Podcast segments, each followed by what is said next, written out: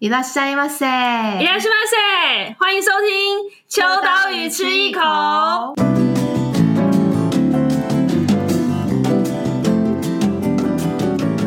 Hello，大家好，我是伊娃。我是周怡，那个关于就是 podcast，我们在开播之前啊，其实有在我们秋刀鱼的 IG 上面问了一下大家，就是对于什么样子的主题很有兴趣。嗯嗯，那有的人就是对于，比如说什么神社啊，或者是有的人对于，嗯，比如说呃，日本的一些特殊文化， 什么特殊文哦化，就之后再跟大家讲 这样。然后还有，嗯，我还蛮意外的是，有不少人对于日本文学很感兴趣，嗯就是文学类型很多，但没有想到就是文学的答案有出现在大家第一个想听的这个选项里面，嗯所以我就觉得哇，我们读者就是也太认真了吧。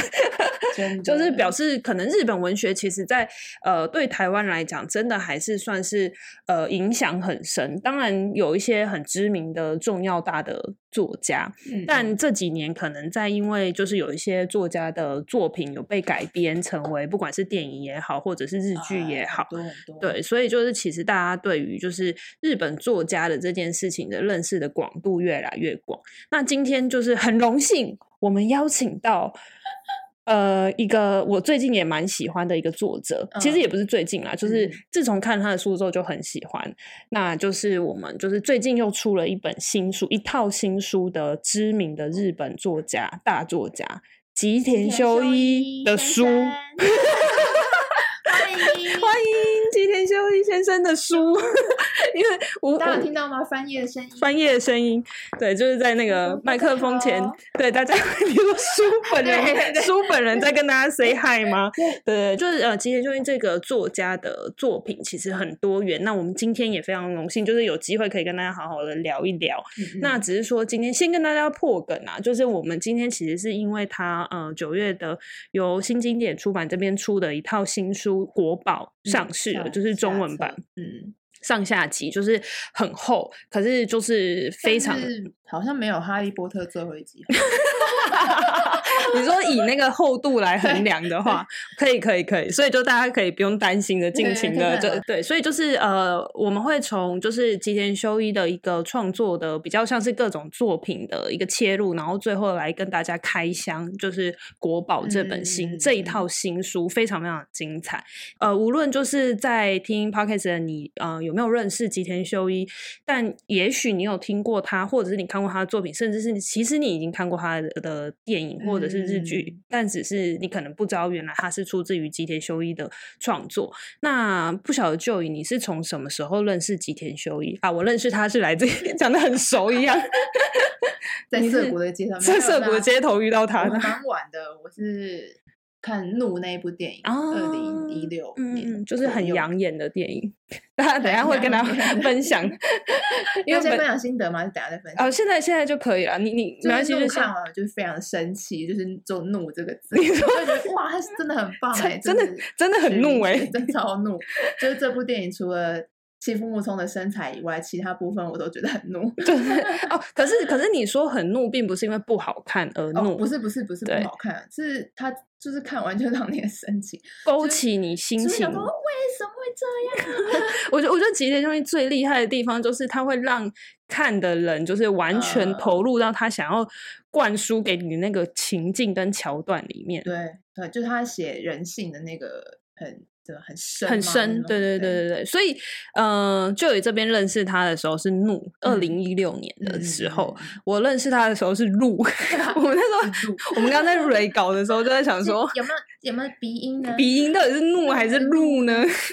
就是，而且那时候，因为其实我是我是一四年，那个时候是一四年的时候你是看书，我对是不对看书，然后呃，因为我是先看的书，就是陆陆地的陆，走路的路，嗯然后后来他不是就出了那个怒吗？然后我就嗯心想说，这个作者到底有多爱用单单字字？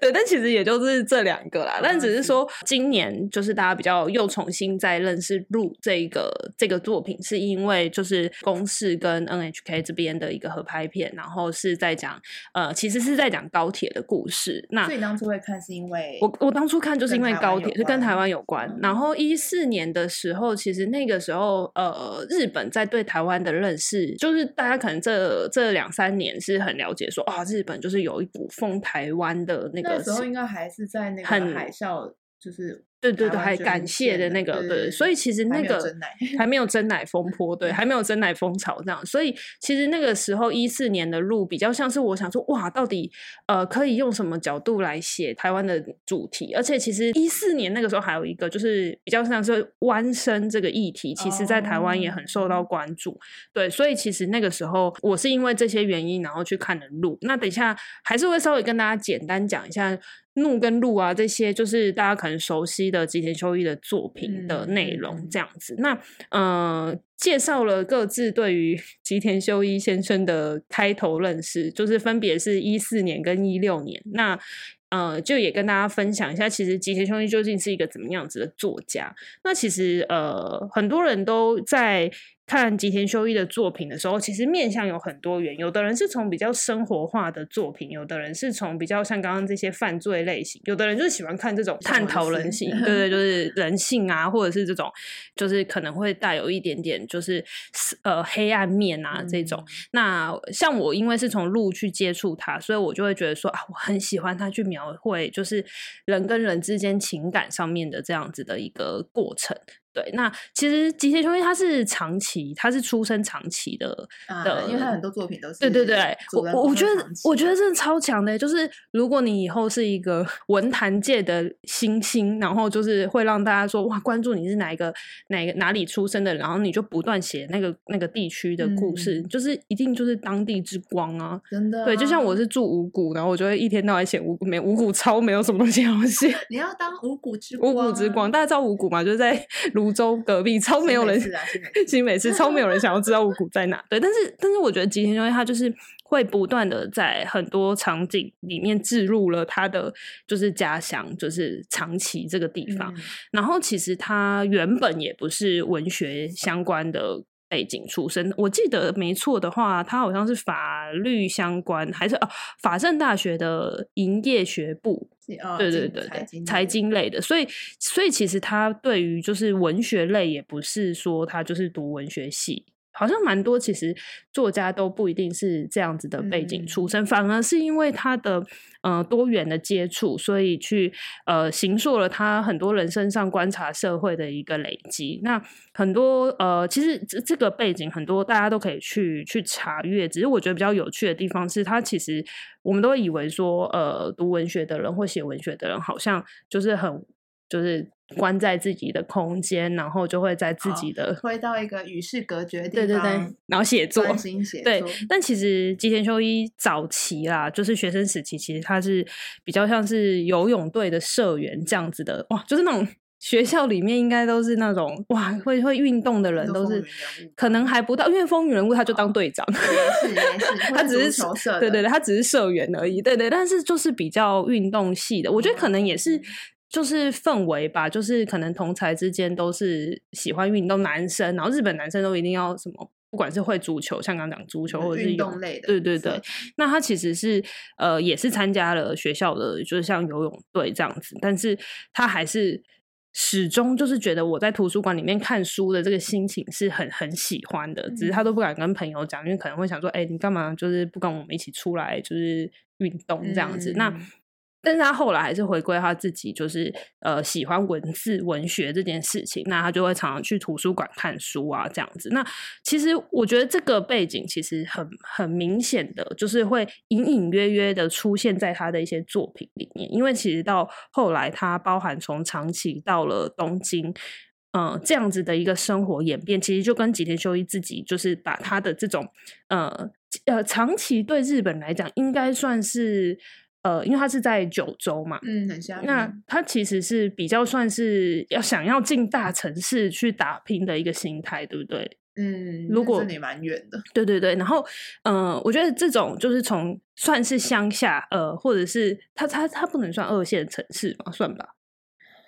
可能应该算，因为那算边是的那一带的都市就是福冈嘛，哦，对对对对，所以就是如果以九州来讲，嗯，那其实就是一个比较二线或者是乡下的城市要去东京打拼的这个过程。其实我觉得正是因为吉田修一有经历过这样子的，就是所谓的呃不同的身份，或者是说从这个乡下要到城市里面的这个过程，其实让他在写作的时候有更多的呃心情可以去描写不同样子的人物在不同样地方的这种生存的样貌。那其实后来他在毕业的时候，就是学校毕业之后，他其实也经过了一段就是一直不断打工的生活，就是包含可能因为他游泳队嘛， 所以他有去当过游泳教练啊，然后或者是去打杂，或者是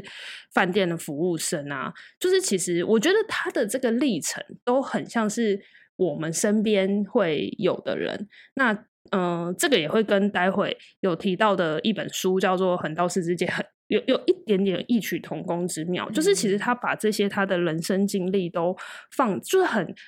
呃，你那当时之前也是读法政大学，对对对，他就根本就在写他的 某一个面相吧，就不嗯敢说都是在写他自己，但是他一定是把他自己的过程跟他体验过的事情，把它融入到他的文学作品里面。那其实我觉得蛮。我最喜欢看他的这个人生经验里面一个很关键的事情是他，我刚刚不是说他做了很多打工嘛，然后就嗯是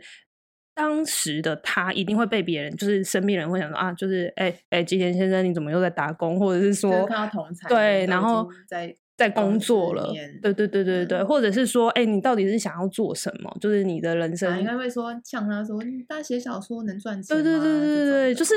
但是你仔细回想，就是这些都是累积的过程，然后嗯没想到就是到后来，他其实呃三十几岁的时候就很年轻的就获得了很重要的文学奖项，所以其实，在二十四五岁，他一直不断的做这种各种打工，其实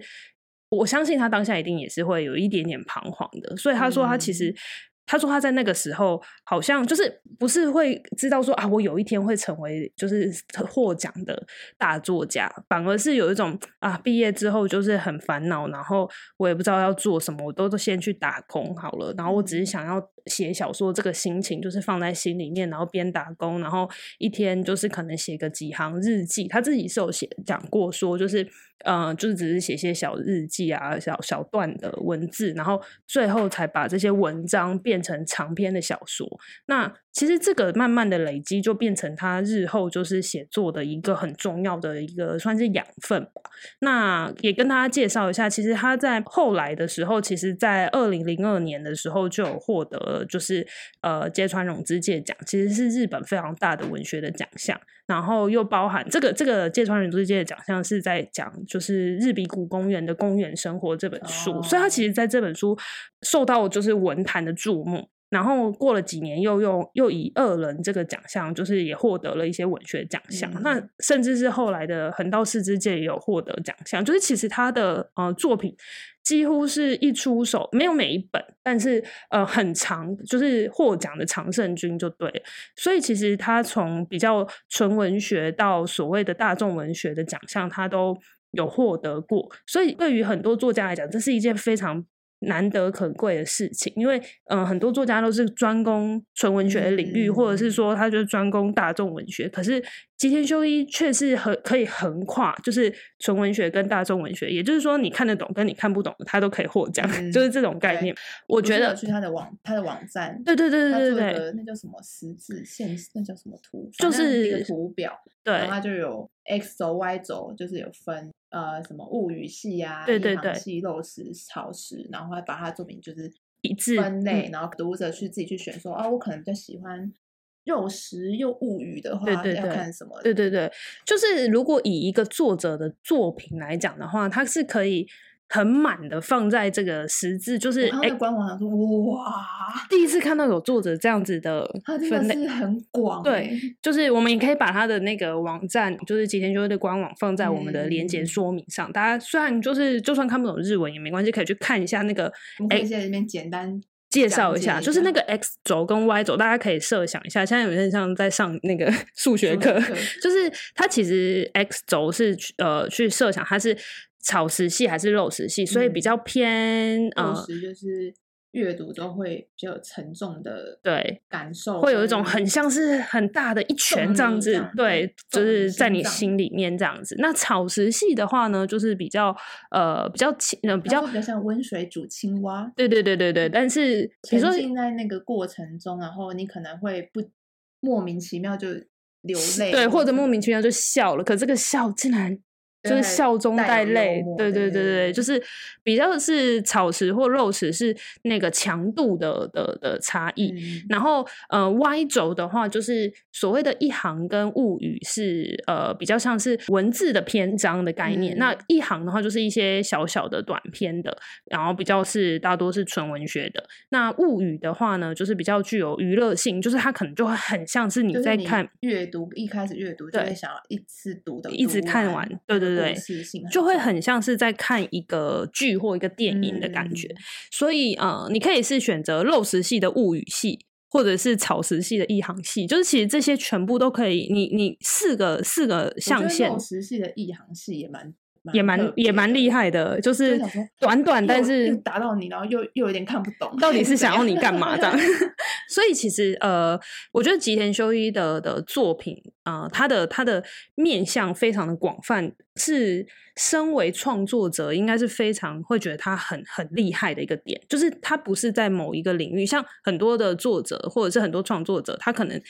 一直以来都是同一个同一个创作风格，或者是说他一直在专攻某一个题材。比如说，好，你可能想到呃犯罪的话，你可能会想到那个东东野野圭圭吾，或者是说啊，你可能想到小说类，你可能啊村上春树之类，就是你可能在某一个领域会想到某一个作者。 嗯可是吉田修一是全部都尝试。我我我其实在，在做这个准备要介绍吉田修一的时候，就有想过一件事情是，如果是把他当一个歌手来看的话，他就是又可以写抒情歌，又写又可以写饶就是舌饶歌舌，又可以写就是古那种典乐 古典，还有那种动感的那种。像我我刚刚突然唱想，跳歌手唱跳歌手，对对对，可以编舞的那种，就是嗯所有的歌曲歌路他都会去尝试。但我觉得这这样子的一个创作的光谱里面，其实某种程度上一定是他自己想要去尝试跟挑战，就是。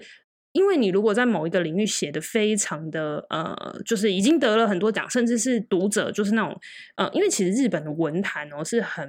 很很严格的，就是大家对于就是你要成出道成为一个作家是一个非常严厉的指标。那你一旦在某一个领域获奖的时候，他其大家其实就会觉得哦，把你奉为是一个老师。嗯但是他却不断在这个领域获奖，或这个领域的题材获得肯定的时候，他就又跳去做另外一个题材，那你就会觉得想说，哇，他就是什么题材都可以不断的提供你一个很惊喜的一个阅读的体验。所以我觉得这个是吉田修一的作品，如果大家呃想要阅读的话，不妨就是去去看看说有什么样的题材或者是什么样类型是你感兴趣的。那我们今天就是为了要让大家知道《国宝》这部最新出版的书的一个背景，所以做了吉田修一的介绍。但在开始讲《国宝》之前之前，想要跟大家分享几个他之前可能台湾的读者会比较了解的一个作嗯品。那可以跟大家讲一下说，呃，这几个类型到底有哪一些，才会知好道说举例，举对例我们刚刚讲了这么多，哇，你讲的说 X 轴、Y 轴这种、对啊各种面向都有，那到底有哪一些？嗯那我们稍微分享一下，例如说，呃，同样也是新经典出版的这个《横道世之介》，其实有一点点久了，就是这一部这部作品。但是其实嗯最近新经典又在，就是又在它是有一本 序，续对，所以就是呃，从《横道世之介》跟他的续一起，又让读者再次可以回味这样子。那呃，它就是属于草食加物语系，对对对，草食加物语系嗯这样子，大家可能有比较理解。我们刚刚在讲那个什么草食肉食一行跟物语，那就宇这边是不是有看过？它它其实也有改编成电影，对不对？有，对，那我就为了这个 podcast，我前昨天才看 ，昨天才看， 就在看的电影上，我其实是先从这个周末，我是先看了《恶人》嗯嗯再看《横道世之间》，那我就觉得哇，被疗愈，被疗愈，了，所以大家就是 不要反过来看的意思 嘛，就是。然哦后就不要对 对对 对，不要先看《横道世界》，再看《恶人》嗯会。嗯尽量看很你累。 好，那其实《横道世界》刚刚有提到说，它其实有一点点像是吉田修一在在某种程度上把他自己。曾经经历过的一些过程，就是不敢说是他的真正的呃，有点类似写他自己的故事，但其实某部分很像。例如说，他就是这个小说的主角，就是《横道世界》，就是书的名称。名然后呃，他其实就是从长崎，然后到东京去读这个呃法政大学。其实就是这不是刚刚三十分钟前在介绍吉没田错修一 的啦故事，对。但是我觉得这个这一本书所谓草食的代表的概念，是因为其实它很温和，就是这本书去呃，它比较不像是一个主角，他好像要去。呃，到到了大城市，然哦后我要去获得什么肯定，或者说我要往上爬，然后比较不嗯是这样，反而是很温和的去跟你，就他就很像是你身边会出现的一个朋友，嗯然后就是很温和的会在嗯不同的时期，就是会在你身边出现的感觉。所以其实我觉得这一个故事，可能对于吉田修一来讲，它比较像是。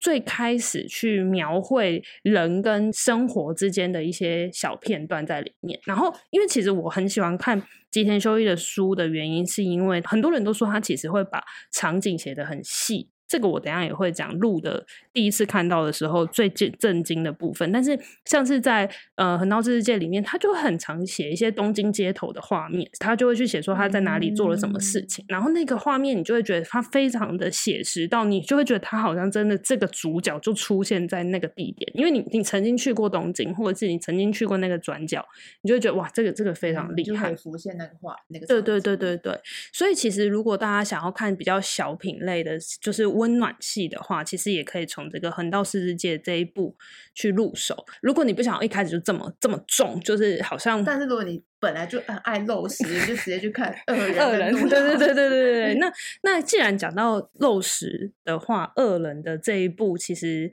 呃，也可以讲一下下它的背景。它它比较像是被大家最广为人知的一个、嗯呃大众文学的一个开开端这样子。那因为他在写恶人的时候，其实是恶连人载。跟国宝一样，都是在新闻上连载的嘛。对对对对，就是在《朝日新闻》上面做连啊载，报纸啊，对对报对纸对对，就是它是二零零七年的时候开始连载的，所以其实这一个恶人的这个概念呢，我觉得我觉得连载可能对台湾的读者来讲有一点难想象，以前早期有，可是嗯现诶在现在国语日报国语日报， 你说你我说好像唯一看过的那种就在是报纸小上连载的，就是有嗯，故国语事，的对对对。，那这样子的作品，其实要在呃，就是报纸上面连载是很重的，因为它其实又带有一些呃比较犯罪啊，或者是说就是比较沉重的，你可能也要去想说，到底这个故事的前一段到底在讲什么这种概念。可而且是你要每天都订 对阅对哦对，这就是报纸就是用连载的这个对阴谋，没有不能不能少一天， 对，不能少一天。你那一天没看到，你就会忘记怎说，么了哎、 对对，怎么了？对，所以可是其实恶人的这个作品，很多人都会去讲说，它中间就是会去。探讨的会是人性里面到底谁才是恶，谁谁才才是真的恶人。对对，就是其实杀人的人就是恶人嘛，对啊，那那其实看起来很像是好人的人，难道他没有某一种程度上助长了恶人的行为吗？嗯？嗯就是这个所谓的恶与善，一直以来都是文学或电影或者是这种创作的题材里面最好去运用的一个元素。可是吉田修一把他的呃这个所谓的没有是非的绝对权跟就是那个灰色地带描绘的，让你会觉得说，哎、其实我们会不断的，就算看完了书或者是看完电影，你还是不断的去反思。嗯，就我得觉得这是吉田修一的作品最厉害的地方。对，那其实刚刚讲说恶人是比较物语，呃，就是肉物语食系物加语肉肉食系的这个嗯部分。那呃，不管是横道世之介或者是恶人，其实都还是比较算是呃故事形态很强烈的作品。那再跟大家简短分享两部，刚刚就已讲了，呃，切入点认识吉田修一的是怒，然后我是呃嗯鹿，对，那其实这两部都在他的人生作品里面占很多很重要的一个关键的角色，尤其又是被改编成电影，就是印象化这样子。嗯，那我跟大家讲几个比较有趣的小的，算算斗知识嘛，就是其实。怒啊，它里面就是，如果大家有兴趣的话，可以去看啊。那就呃不细讲它的剧情，但嗯其实它里面有横跨了三个地方，包含了东京、千叶跟冲绳。然后呃，它的桥段就是反正就是有有也是有命案，然后他，我觉得，我觉得这是这个真的超强，就是他没有在一开始的时候用了一个手法，让你会以为说，这刚刚有三个地点，就是东京、千叶跟冲绳，分别是三个角色、三组人马的故事，可是他都串在同一个命案里面的一个嫌疑犯，然后那个嫌疑犯的那个画像，就警方有公布那个画像，就长得很像这三个地区的那个故事的里面的角色，可是因为那个一直没有画出最关键的那个长相，就是有点特模糊征吗，所以嗯比如说眼睛呢，很像东京的这个人，然后鼻子很像，或者这个侧面很像千叶的这个人，或者是这个形体很像嗯冲绳的这个人，所以这三个地点的故事的主角们就会自己会想说，我的朋友是不是凶手？这种感觉，哦主角身边的人，对主角身边的人，所以就其实我觉得这个，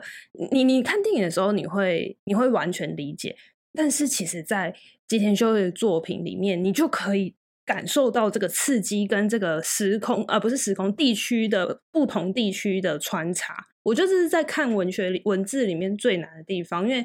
看文字跟看电影不一样，你嗯电影可以真的看到这个画面，可是你看文字的话，你要自己去想象。所以我觉得，呃，在看怒的时候的作品的时候，其实我在文字里面就好像真的去想象说它到底是长怎样，因为电影有把它画出来，啊跟电影的主角，你就会觉得哇，这选角很厉害，这三个人真的长得有一没有点就是点。那个画就配合他们，对，画就配合，可是你会觉得哇，哎、真的哎、这三个角，因为它是三个，都很值得被都怀疑，都很值得被怀疑，真的就是很很像，就是嗯我我以前从来不觉得这三个角色长得有一点像，可是嗯看了电影之后就觉得，哦，好像真的很像。可是，在看书的时候，你完全可以自己想象出那个那个人的长相，我觉得还蛮有趣的。对，但只是说这个斗知识呢是。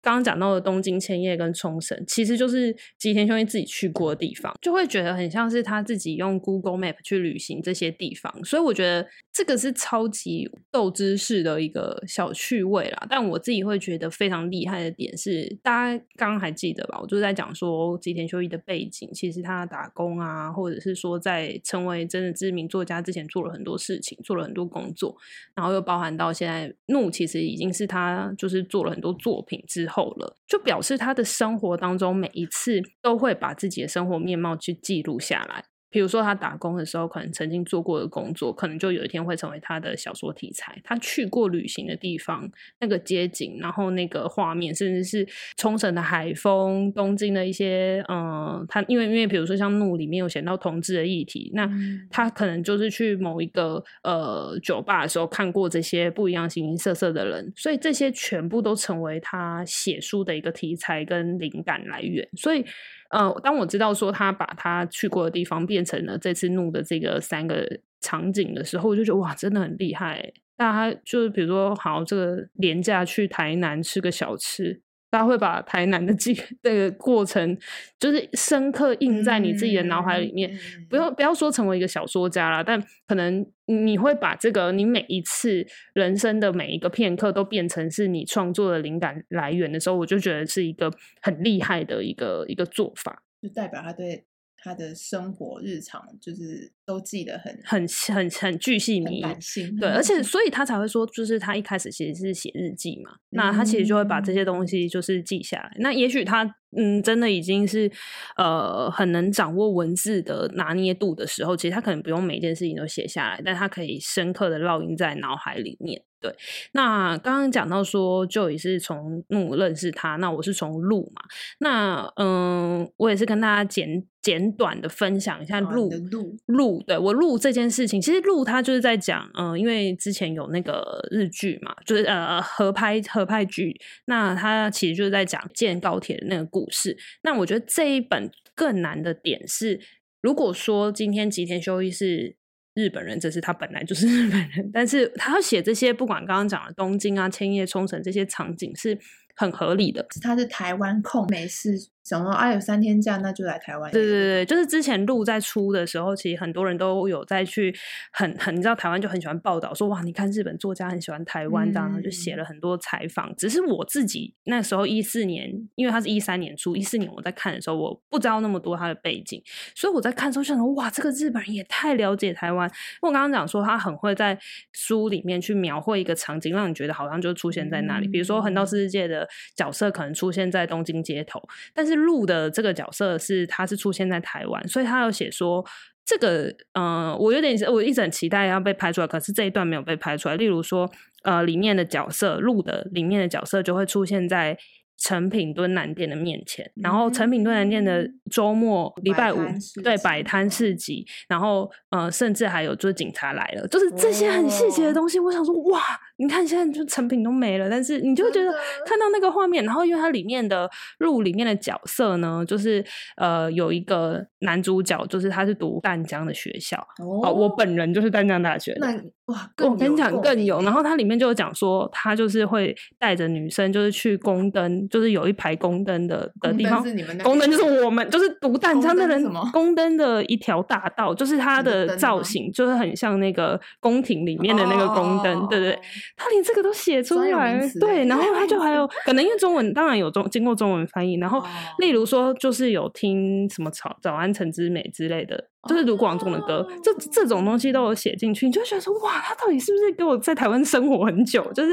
我就觉得，因为你看其他的作品的时候，你会觉得啊，什么涩谷啊，然后什么就是呃长崎啊这些地方，就他写的再细，你如果没有去过，你就是想象。可是因为他写路的时候是在写台湾，你就会觉得哇，他真的很厉害欸，就是完全你可以体验到说，呃，吉田秀一去描绘场景的那个功力有多强。那所以我在看路的时候，我就觉得很感动的点是，他可以把，呃，对他来讲是一个异地。就是其他国家的这个画面都可以写这么这么深刻的话，表示他在对于呃场景的描绘是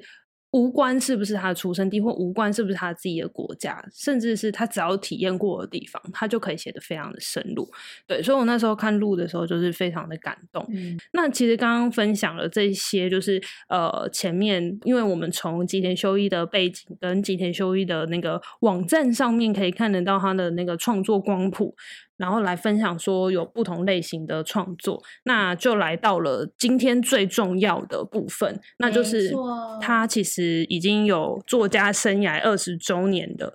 就是这这个出来跟大家打招呼 了，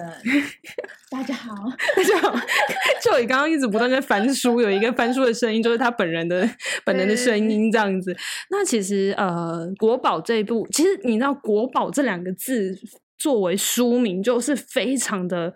非常的重的一个地位。嗯就是谁会把自己的作品取这么高的地位，那就表示他有这个企图心，嗯所以他想要挑战，所以把它作为就是把“国宝”这个词作为命名。那其实呃，《国宝》这本书是呃吉田修一的二十周年的代表作之一。他这边在日本的时候，其实就说是所谓的最高杰作，或者是说所谓的继恶人十十年后赌上作家生涯之作。然后那时候我就看到的时候，就想说，到底是多赌上作家生涯？ 就是因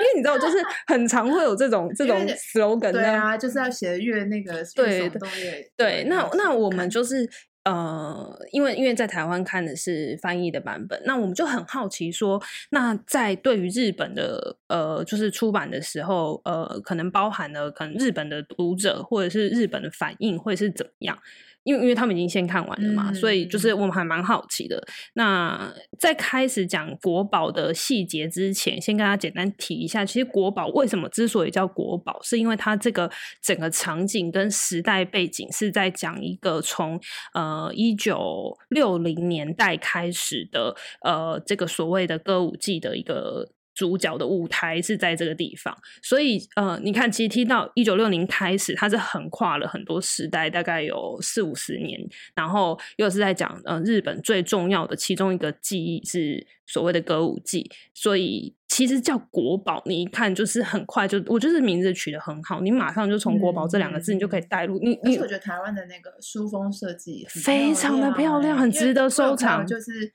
在书店逛，然后嗯看到书封，觉得哇太美了，他就买回家看了。 真 假的？所以书风真的，呃谢谢编辑的那嗯它个就是企国划宝，对对对，感它真的就是国宝，它就是从然那个后书风嗯就让然后你歌觉舞得，伎感对觉对对对，因为它的花纹啊，还有它，因为它是那个上下烫金两的集部，分对，所以它上下两集的颜色，啊一红本色是跟红绿，对对，色红色跟绿色，你就会觉得好像真的是很有那种歌舞伎的带入的感觉。嗯好，那所以刚刚讲了一个最简单的基本背景，就是一九六零年开始的这个所谓的歌舞伎的舞台场景，作为它的一个序曲。可是。呃，究竟到底是多赌上作家生涯？我这边也有请就以去找了一下，其实日本这边的一些访问跟介绍。那其实可以跟我们稍微简单介绍一下这一次的作品对他来讲，对吉田修一来讲到底是有多重要？因为刚刚有提了，这个是历经就是二人在二零零七年在呃《朝日新闻》上面连载之后的十年，嗯嗯嗯嗯嗯再一次在朝日上面做连载这件事情，其实对于呃日本文坛来讲是一个还蛮振奋人心的事情，因为其实十年前的恶人在呃连载的时候获得很好的好评，甚至也得了奖，然后拍了电影啊种种的。嗯那吉田这正一就有说，这是恶人是他算他人生的转转转泪点，对。那这一次，哦其实，在十年后，就是他再就次想要连载，再连载，他就想要测试看看他自己这十年到底有多少成长，哦所以他就决定要写一个他以前从就是他从来没有跨越的领域，对他来说是很未知的领域。他说很极端的说，就是反正我如果真的要失败的话，没就也没关系，因为他说之前恶人在写恶人的时候，他那时候也有抱着一样的想法，就是算了，就是如果真的要失败的话，在这个大舞台上失败，那那那他也就认了。对所以这次国宝他也是，就是像刚刚讲的，他就是真的是赌上他的作家生涯，因为他真的是去跨进他从来没有接触过的一个领域。对这样对子，对，因为呃，这个意思就是说，其实，在写恶人之前，呃，大家对于吉田修一可以把这个所谓的犯罪啊，还有这种比较黑暗人性，可以把它描绘的很好，或者是发挥很好，这件事情是从从未知的。嗯，因为他是以前都是写，就是像道士之间对那种物语，呃，比较清淡的故事型的。然后他是因为二，就是呃写二人之前，他说日本的可能读者们对他完全不会有说哇，今天修一会写犯罪型小嗯嗯说哦、嗯这样子的感觉。对，所以他就是在恶人的时候做了这个挑挑战，没战想到就是大获成功。嗯，那这一次十年后，我觉得这件事情一定要非常的佩服吉田修一，是你已经在文坛，你看二十周年了嘛，所以嗯你已经在文坛打滚二十年，你还想要再做一个突，就是例如说像周杰伦这种，一开始的时候会写出呃范特西或者这种早期的的的专半导辑体，盒啊对半导体啊什么的。但是到后来，你会觉得他一直是在做一样音乐里面的，他还是有挑战，可是他就是在做一样的曲风或者是一样的一个，就是他自己的歌路。可是嗯吉田修一不一样，是他已经写过了《恶人》啊，写过了各种很代表性的作品，他还是不断地去挑战新的，就像刚刚讲他的创作光谱里面，还是不断找出新的那一个元素，是他从来没有去挑战过的。那呃，即便是二十年的，他还是花了很多心力在新的文学作品里面投入很大量的一个挑战。所以这一次呢，刚刚就有提到说，这次的这个连载上面，为什么他会说就算失败了，在这个舞台上失败也没关系，是因为以前从来没有人知道说，原来吉田修一可以做这样子的比较古典的议题的讨论，就是呃，像歌舞伎这样子的，而且歌舞伎的这个主题对日本人来讲是多么神圣的一个地位的存在，就是即便到了现在。歌舞伎这件事情，它还是一个世袭非常的重要的一个记忆，所以这个记忆是一个技法的记忆，不是 memory 的记忆。就是 这件事情可能对台湾人来讲有点难想象。比如台湾，我们刚刚在开播前这个讨论，应该就是走寡喜吧，就对是啊对比较像，歌或者仔是戏歌仔戏，或者是像那种京剧。那一类，就是啊这种就是带有呃民族性的文化意涵的这种艺术形态表演。可是我觉得歌舞伎它更有一个不可侵犯的一个地位存在，是因为它包含了。大家知道，其实歌舞伎它有一些舞台是它变成是一个文化财，就是它不只是、嗯它对它从它从舞台到人，就是表演歌舞伎的人，到表演歌舞伎只要穿的衣服或者是音乐的这些器乐器，这些所有还有这一整套的所谓的流程，都是一种文化财。所以其实要去挑战这个这个议题，对于我觉得对于日本作家以及日本读者来讲，都是一个哇，你怎么好愿意就是花一个，就一定很多人是。歌舞伎的粉丝，或者是他一定是很了解歌舞伎的这些嗯文化脉络的人，但你敢挑战这个题目，因为他是说他以前其实对于歌舞伎就是只有停在说哦，我看过歌舞伎，或是他看过 DVD，嗯嗯嗯，但他就是因为想要就是想要挑战这件事，所以他才呃就是经透过朋友介绍了一位歌舞伎的大前辈，大前嗯辈。然后就是跟他说，哦，我想要写歌舞界的小说这样子，然后那个前辈就也很豪豪爽，嗯说啊，那你就来当我们的那个工作人员啊，对，然后他那他说他那他们那时候其实是在居酒屋聊天，所以他本来以为只是就是喝酒聊天说的，就是比较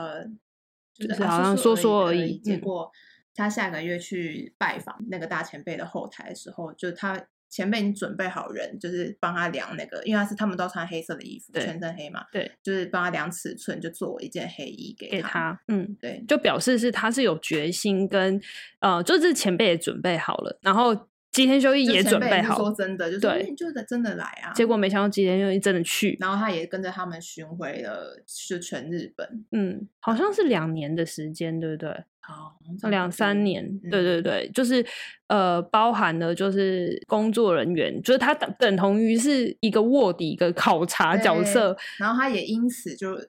爱上歌舞，嗯嗯歌舞伎，我觉得这件事情，呃，我在我在了解这个背景的时候，我自己觉得是很很像是编辑的一个角色，就是像我们编嗯辑就是常常会去采访嘛，那你采访就是会去不同人的，比如说你去采访这个工艺家，或者是陶艺家，或者是说你去采访这个作家好了，或者是导演，你就会去他的工作的环境，然后去采访他，然后去贴身的去了解他，写成一篇文章这样子。但是吉田修一身为一个作者，呃，很多作作者他都会去做田野调查，或者是会去做一些呃资料背景，然后去收集很多呃就是这种呃相关的知识。但是吉田修一要写歌舞伎，他是直接成为 歌舞伎工作人员长达两三年。对啊，他好像一边连载也有一边在当这对样子，对对，就是边写，然后边去对考察，然后呃，据说啦，就是他在呃很多就是这次就也有查到这样子的一个媒体的报道里面，其实 GT 兄弟自己有说，因为。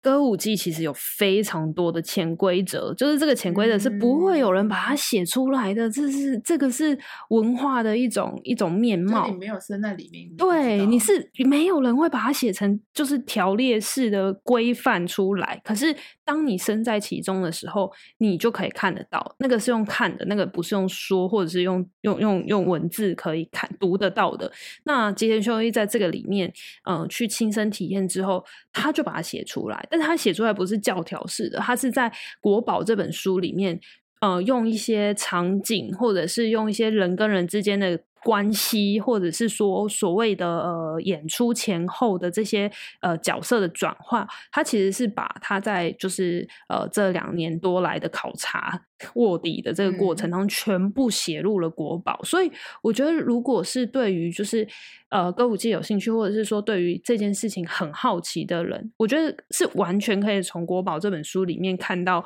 可能你在其他地方看不到的一那个歌舞伎的面貌。而且我对看日本读者的那个心得感想，就是有一些人就是说，因为他本来可能都对歌舞伎没什么兴趣，对，然后都是一看看完就说哇，好想要去现场观剧哦。而且，因为其实对日本人来讲，就是很多年轻人其实也不是这么熟悉歌舞伎，嗯就是很多都是爷爷奶奶。对对对，对对，或者是，但是这个歌舞伎这件事情对于日本人来讲，没有不是凋零，就是台湾人可能会觉得说啊，是不是已经比较没落？其实完全没有，就是对于他们来讲还是很重要的一个文化表演，只是说可能年轻人呃真的听懂、看懂，或者是。呃，理解这个剧背后的一些呃意涵，可能不是这么的深入，或者是说他可能不会那么了解，说为什么这个歌舞伎的这个舞台会是这样设计，然后这些花纹啊，或者是这种场景的一些细节，为什么会在会这样子呈现？其实，呃，现在年轻人可能不懂，但是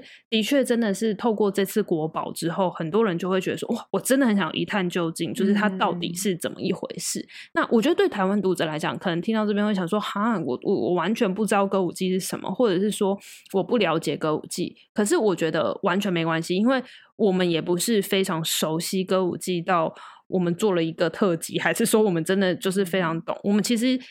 跟大家都一样，就是我们并不是说好像非常了解歌舞伎的知识背景。可是，在看的时候，你完全不会觉得说非常艰涩，或者说啊，他就是掉了很多书袋，讲了很多那种呃用词啊，或者是歌舞伎的一些技法，让你觉得说很难有阅读的呃投入感。完全相反，反而是因为你对这件事情的未知，所以你在看的时候，你好像完全去认识一个新的领域，也就是歌舞伎这个领域。那刚刚有讲说它的背景是一九六零年代，你不会觉得说我好像在看一个历史故事，反而嗯会觉得是它很像是在看一个大合剧或者是晨哦间剧对那种，就是像刚刚讲，今天就非常会写因为他人是物，从主角的年轻写到对对对对，从到从小对写到真写到的是写一到个老大，合剧，对，真的是大 合剧，所以你就是那种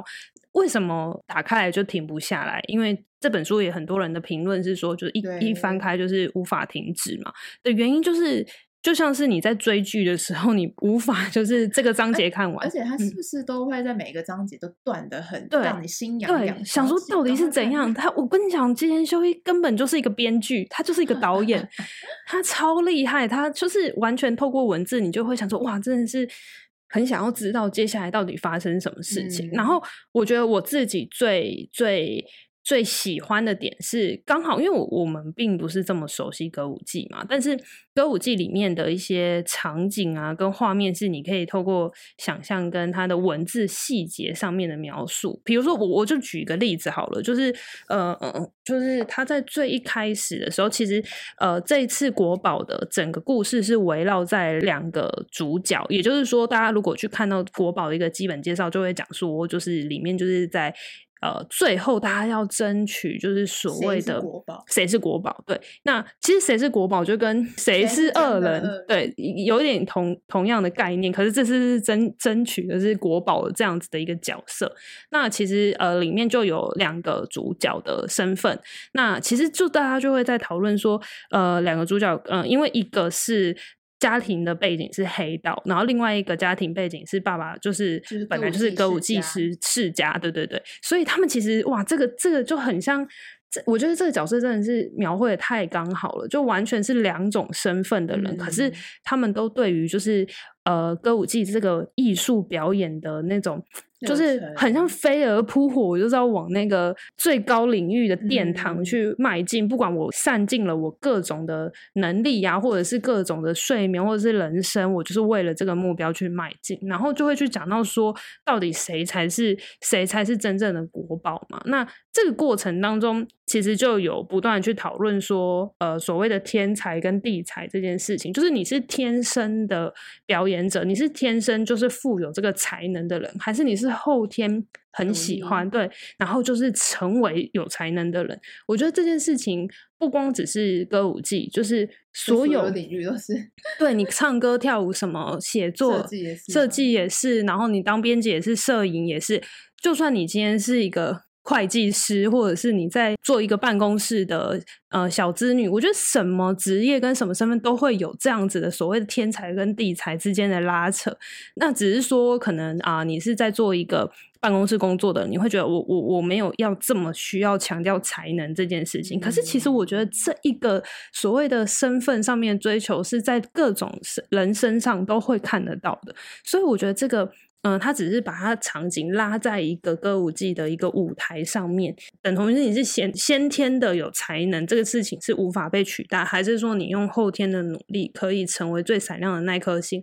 我觉得这件事情是永远讨论不完。那吉田修一他很擅长的事情，就是在这种嗯看似有是跟非，但是其实中间的灰色地带里面，不断地去吊足大家的胃口。我觉得这是他最厉害的。那刚刚有讲到说，其实虽然它是一个一九六零年的场景作为一个开端，但是你完全不会觉得它是一个在讲历史故事的一个背景的小说而已。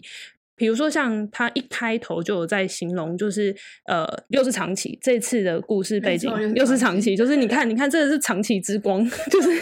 奉劝大家要推广自己的家乡的 家乡的话话，就先是成当为一个小作者，说家对对对， 而且还要得奖。然后对开头又是又是长期，然后就有提到说，其实呃，因为是黑道跟就是刚刚有讲嘛，一个主角是主角的背景是黑道，跟另外一个主角的背景是那国个际就世家是对对对，就是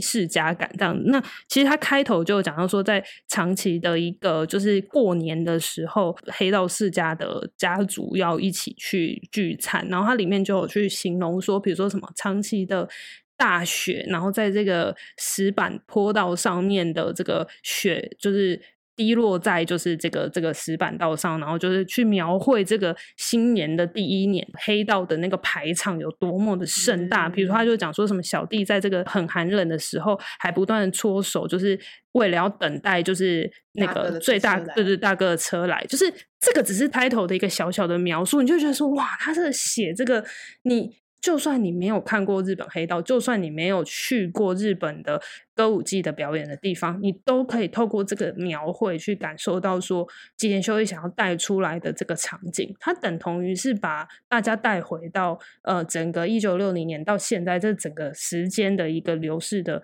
每一个场景都它都描绘的非常清楚。呃，国宝它厉害的一个点，除了在人物啊，还有这些所谓的天才地才的这个究竟人性的拉扯，就是我们到底要成为一个怎么样子的人之余，我觉得吉田修一他一路以来最厉害的有一个地方，是一个对于时代轮廓的描绘。比如说像在国宝里面就有提到，呃，第一次的东京奥运啊，或者是说呃大阪万博啊，甚至到第一册上册的时候也有提到，例如说像是坎城金驴奖有得奖的电影，就它里面都没有明确举出一个很实际的的细节，但是他在写的时候，你完完全全就是跟着从一九六零年的日本再走了一遍。但我像我刚刚讲，它并不是一个教条式的，或者是说很严肃的去讲日本的历史脉络，反而是融入在这个其中，你就觉得哇，你因为你知道日本曾经发生过这些事情，所以你会觉得说哇，我好像。好像是现实吧，就是这个这个故事是现实吧，可是又觉得好像又有点是，就是就是故事，它又是一个故事，但又好像是现实，所以我觉得在看的过程当中，等同于是又浏览了一次日本整个文化发展的一个很细的呃过程。可是那个过程会让你觉得在虚实之间获得了平衡。那那这就是吉田修一他在可以写很现在的、很现代，像《横道世之介》这种呃现代感的文字，跟又可以写这种国宝，就是整个是呃五六十年来之间转嗯变的一个时代氛围，所以我觉得这是嗯、呃从场景设定上是最迷人的地方。那其实呢，在呃整个剧情过程当中呢，呃，里面就有提到很多，就是所谓的在舞台上、在历史上留名的人，到底是什么样子的人才可以留名？那国宝里面其实出现非常非常多的角色，那这些角色到底谁是国宝，或者是说谁可以成为国宝，或者是他没有当上国宝这个角色，但是他难道就是呃不算是在他的领域里面很有发光发热的一个角色吗？所以我觉得其实这本书它选用了一个。我觉得是也是很重口味的一个题材，它把所谓的。传统文化最极致的面貌，比如说包含了记忆，包含了黑道这些一直在日本文化里面充满了江湖义气，可是又有追逐名利这样子的一个它很场设景定。跨很远，对不对？我记得对对对它是对对先到大阪还是对关对西对对对的歌对舞伎那里，对对，然后后还再有去去东京的，对对，也江有户的也有到呃各个就是什么北海道的各个地方，所以其啊实我觉得这个场景的整个描述就等同于是他把日本都走了一圈，然后又嗯把日本的历史读了一遍，可是你不会觉得说我今天。很严肃的，一定要了解日本到很深入，我才看得懂。你你就当做真的是一个小说，然后嗯、呃从它的呃背景去认识，重新认识日本的这个感觉。那其实里面呢，也有花很多的文字的细腻描绘了，就是所谓，比如说像歌舞伎里面有由男性扮女扮演女性的这个女性这样子的一个角色，嗯就是他要怎么去描绘，就是这个演出的细腻，还有这种美的一个极致。我觉得这个是呃日本文化跟艺术一直在追求的事情。那吉田修一直把它写出来，然后把它写的很具有呃像是电影一样的场景。然后，因为很多人其实那时候都在讨论说，会不会这一本又可以把它被改编成为不大管合是剧 或者是或者是电影，但是我觉得也有一点点难度，是因为吉田修一的这次的调查实在是写的太细了，就是他的很多的文字啊，或者是很多的对话跟场景的脉络都是写的非常非常的细，所以在这个过程当中，我觉得反而他是在挑战导演，就是我已经帮你把这些画面都已经先全部用文字的方式画出 layout 了。那你要怎么样去把它呈现出来？那就是导演的功课了。比如说，像我们听 podcast，有点像是看不见的 YouTube，嗯，但是我觉得吉田修一的文字就像是看不见画面的电影，只是他用文字的对方式去呈现出来。嗯，所以，嗯，我会蛮期待说大家可以看一看这个书之后去想象出来的歌舞伎的舞台，甚至是那个大时代的东京的场景啊，日本的场景，等同于是帮大家又再重新看了一次。呃，因为反正现在二零二零日本也还没有办 奥运，但嗯是他从前一次的奥运，我觉得日本人真的很爱那种从前一次奥运就开始在回顾日本的整个发展的概念。因为因为嗯其实，在看这本书的时候，其实我也一直想起，就是呃前阵子有看了一部日剧，叫做《东京奥运的故事》，就是在讲一大天，就是在讲那个呃马拉松，一开始是在讲。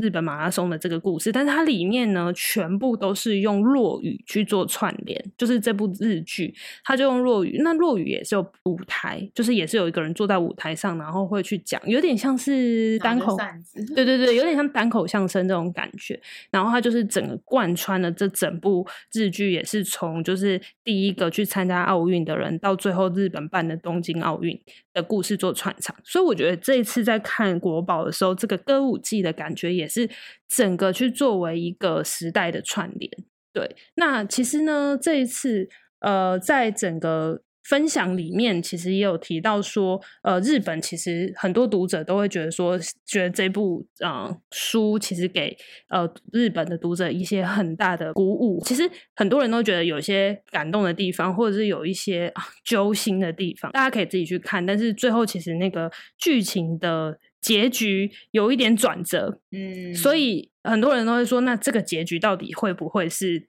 呃他想象的那样？其实是大家会去嗯做一个，就是你没有看到最后，你是不会知道到底嗯结局是什么。所以我觉得大家如果有兴趣的话，可以试着就是上下集不间断，当然没有办法一次一次两本都看完假，日看啊，假日假日看，或者是或者是呃廉价，接下来要廉价，啊对 对对对，假很长，廉价很长，对，就是可以稍微的呢，花一些些时间去体验一下所谓的什么叫做，哦也有读者嗯觉得一开始有点难进入，嗯嗯嗯，但大家务必要撑过。如果你真的对觉得一对开始就觉得嗯你觉得好像也还好嘛，嗯，务必看到后面，因为后面好像就是就会会停不下来。对，因为因为为什么一开始很难带入的原因，就像我刚刚讲，就是很多人其实是不太理解这个历史背景。嗯可是我觉得不要那么有压力，就是你就放开所，你就当做是看一个新的故事观、新的世界观。对台湾的不了解歌舞伎的读者来讲的话，那你自己本身对于日本文化有一点点熟悉的话，你就会在里面说哇。他怎么可以去把这样子的的所谓，甚至是舞台上面的一些语汇，或者是说表演的一些呃专业的用词，他怎么很巧妙的融入在里头？但你不会觉得说我好像看一个很距离很遥远，反而会觉得说哦，我重新认识了、知道了这样子的一个文化背景。对，所以嗯、呃大家如果嗯、呃有兴趣的话，刚刚我们有讲到说它整个的外包装是非常的具有就是就是国华宝丽感。对，然后这一次其实新经典呃很有诚意，除了就是呃国宝的书推出之外，也有一系列的活动，我们也会嗯放在那个详细的资讯上面。那今天呢，其实跟大家分享了这么多国宝，大家一定会想说，哇，我真的蛮想看，就是这一本书到底是怎么样子去描绘所谓的呃歌舞伎，甚至是吉田修一。如果你喜欢吉田修一的作品，你我觉得他就是在挑战他的读者，就是你不能只喜欢我的某一个类型，你不能只喜欢我的恶人，或你不能只喜欢我的横道世界，你要喜欢我的各种题材，因为我嗯，都就是也也希望读者来挑战。对对对对，就对是我我我都已经这么努力的在嗯尝试新的东西了，那你也呃，身为读者的人，也可以试着去翻阅一个你没有挑战过的题材，这样子。好，那我们这次呢，其实就是跟新经典的合作，也希望可以把这一本国宝上下两集，就是一套的书，分享给就是秋刀鱼吃一口的读者们。所以，我们这一次呢，在社团里面留言，就是说我想看国宝的话，我们就会抽出一个幸运的读者送出一套，因为我们没有办法把上下两套拆开来，不然就会变成是联只谊只或给者你是下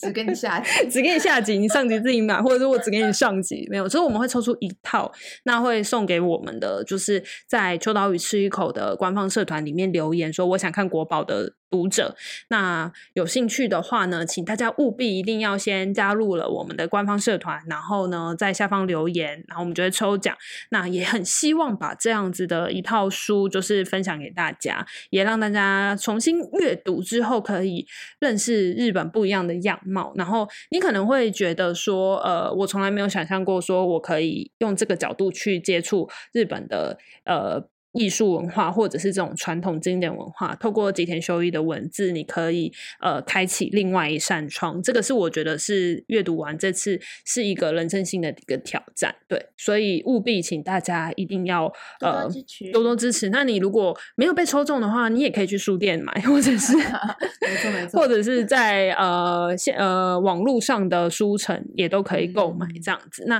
非常谢谢这一次我们的吉田修一的书，我又再翻了一次。干嘛大声说大家再见，谢谢。 这个这个书的风声好像自己用吹的，对，就是很谢谢啊、呃吉田修一的国宝这次来参与我们的 podcast 的欢演迎出，谢真谢的谢谢谢谢谢谢谢谢莅临谢谢国先生。先生， 好，那我们就是呃，有任何你很想要更更多想要知道的关于吉田修一的事情，或者是你自己有很喜欢吉田修一的什么样的作品，或者是甚至是你对于这次的国宝的这样子的呃歌舞伎的主题很感兴趣，都欢迎大家在下方留言，然后来跟我们分享，或者是你想期待的呃吉田修一的作品的内容。那今天就非常谢谢大家哦，谢谢，谢拜拜拜拜